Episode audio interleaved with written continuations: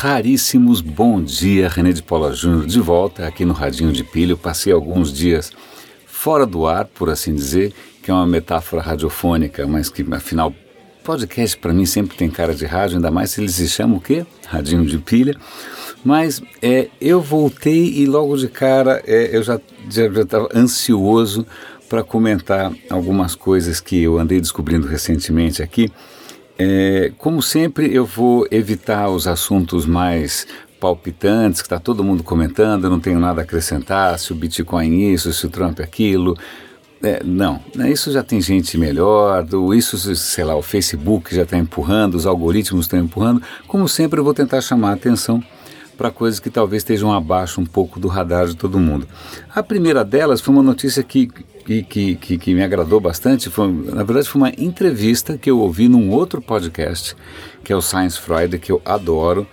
É, é, é um programa semanal de ciências apresentado por um cara simpaticíssimo chamado Ira Flatow, muito legal. Ele estava entrevistando um cara de uma organização que eu respeito imensamente, que eu já tive o prazer de visitar, mesmo que en passant, né, mesmo de uma maneira bastante é, discreta, que é a Microsoft Research. A Microsoft tem um núcleo de pesquisas em Seattle, que, meu, é pesquisa, os caras pesquisam o que bem entenderem, né? E ele, lá tem um cara agora chamado, como é que é o nome do cara? Deixa eu pegar o nome do cara, é alguma coisa Iopa, acho que, como é que é o nome do cara? Cadê, cadê, cadê? Tá aqui. É, o nome do cara, eu vou assim que carregar a página, eu digo para vocês, parará, pará, pará, pará, Lucas, Lucas Iopa. É, ele é Chief Environmental Scientist, é o chefe, é o cientista-chefe de meio ambiente da Microsoft Research. Aí você fala, por que, que a Microsoft Research tem um cientista ambiental? Né? E por que, que alguém estava entrevistando esse cara? Simples, ele publicou um artigo na revista Nature é, dizendo de um esforço grande da Microsoft Research, eles vão estar tá, é, comprometendo 50 milhões de dólares pelos próximos cinco anos para o quê? Para colocar todas as ferramentas de inteligência artificial e de Big Data da Microsoft para auxiliar na questão ambiental. Muito legal essa história. A entrevista é bacana, se vocês quiserem ouvir, então vocês podem ler o artigo na Nature, ele é bastante é, acessível também, está tranquilo, não é nada muito esotérico. Mas o que ele coloca é o seguinte: temos dados para caramba, tem dado vindo de tudo quanto é lado. Imagem de satélite é uma profusão. Né? Então, como é que a gente consegue usar inteligência artificial para tentar fazer sentido ou tentar criar uma foto, uma, um retrato ou um modelo né, mais poderoso e mais útil né, do que está acontecendo no mundo? Será que a inteligência artificial ajuda a gente a prestar atenção, a focar e a resolver algumas questões ambientais? Então, é esse o desafio que eles estão se propondo e eu não sei que barulho foi esse no fundo, não tenho a menor ideia. É, eles estão se propondo um desafio que tem quatro frentes, então tem uma frente ambiental, tem uma frente, eu não lembro mais de cabeça as quatro frentes. Mas o que é muito legal é ver que os caras têm um cientista-chefe ambiental lá no país do Trump que só se preocupa com o único ambiente que ele se preocupa é o do campo de golfe e provavelmente aquele clube bizarro e brega que ele tem na Flórida. Esse é o ambiente para o Trump.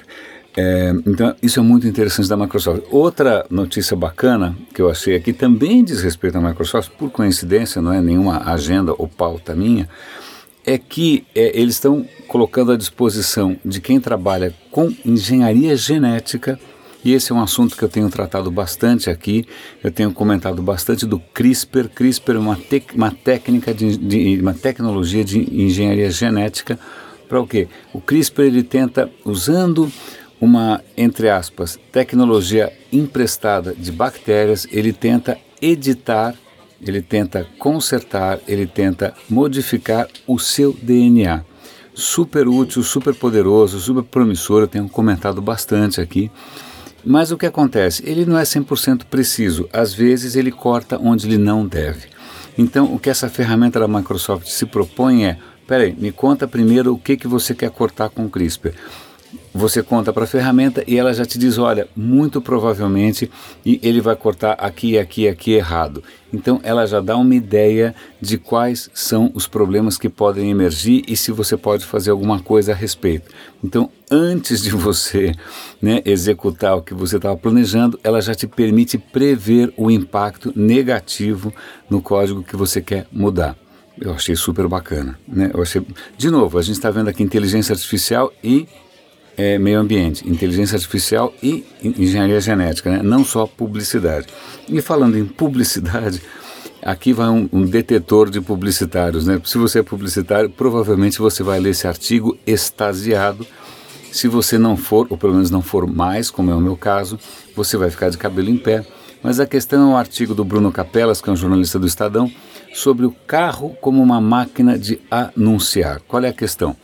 Todos nós passamos e passaremos uma boa parte das nossas vidas é nos carros, certo? Certo. Até então, o máximo que você podia, né, o que um anunciante podia fazer para alcançar você era fazer um anúncio no rádio. Né? Então, se você ouvisse rádio, você ouviria anúncios. Mas anúncio em rádio não dava para mensurar, blá blá blá blá blá. blá né? Não era coisa mais é, efetiva ou pelo menos mais é, eficiente do mundo. O que acontece agora, os caras perceberam que daqui a pouco o carro é autônomo, você não precisa mais estar dirigindo. Não só, agora os carros têm telas. Opa, se o carro tem tela e o cara não está dirigindo, então ele é praticamente uma mídia. Então eu posso colocar anúncio, então eu posso colocar comércio eletrônico, eu posso colocar o que eu quiser. Então os caras já estão celebrando é, o carro é como um novo ambiente para os anunciantes se esbaldarem, com uma vantagem. Na sala de jantar, na sala de estar, no seu quarto, você pode levantar para ir ao banheiro, você pode, sei lá, que você pode sair. Né? No carro, você não tem para onde escapar. Então você foi sequestrado, agora você vai ser sequestrado pelos anunciantes dentro do seu carro. Os publicitários devem estar agora, nossa, botando a cabeça para funcionar, o que, que eu vou bolar, né, para explorar essa oportunidade. Eu, só, eu acho que eu vou pensar em dormir ou entrar em coma cada vez que eu entro num carro, porque aparentemente não tem. Ah, bom, até alguém inventar uma maneira de te azucrinar durante o repouso. Né? Mas logo, logo algum publicitário mais criativo vai descobrir como, sei lá, aparecer nos seus sonhos, pop-up no meio dos sonhos.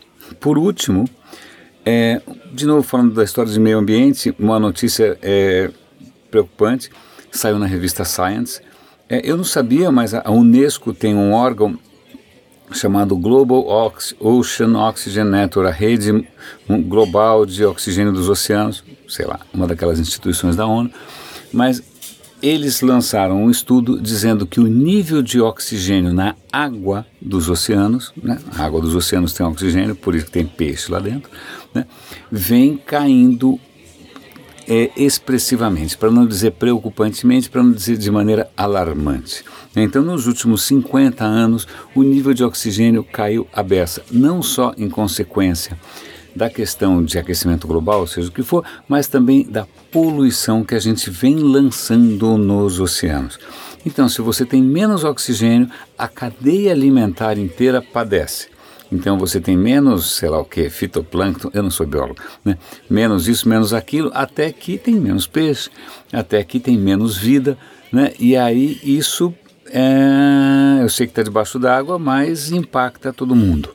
Né? Então, é mais um, uma, um indício aí bastante preocupante e a ONU está se organizando de N maneiras aqui, fazendo conferências tal, para ver como é que eles, a, é, o que, como é que eles eu estou tentando evitar a palavra adressam, que é uma palavra feia, né? Como é que eles lidam com essa questão? Raríssimos. Estou de volta. É, espero que vocês tenham ouvido o episódio especial que eu publiquei durante a viagem. Eu li ali uma matéria tão é, interessante que eu não me, não me controlei e gravei direto no celular, publiquei, nem sei exatamente como, que era sobre a inteligência artificial que agora finalmente ela tem aquela coisa socrática né, de ter incerteza. Só sei que nada sei, então eu tenho aí uma porcentagem de certeza. Eu achei isso tão bom, né, porque é, é curioso, a hora que a inteligência artificial começa a incorporar a própria incerteza, num tempo em que os humanos estão cada vez mais convictos das suas próprias razões e certezas. Raríssimo, René de Paula Júnior falando aqui no Radinho de Pilha. Um grande abraço e até amanhã.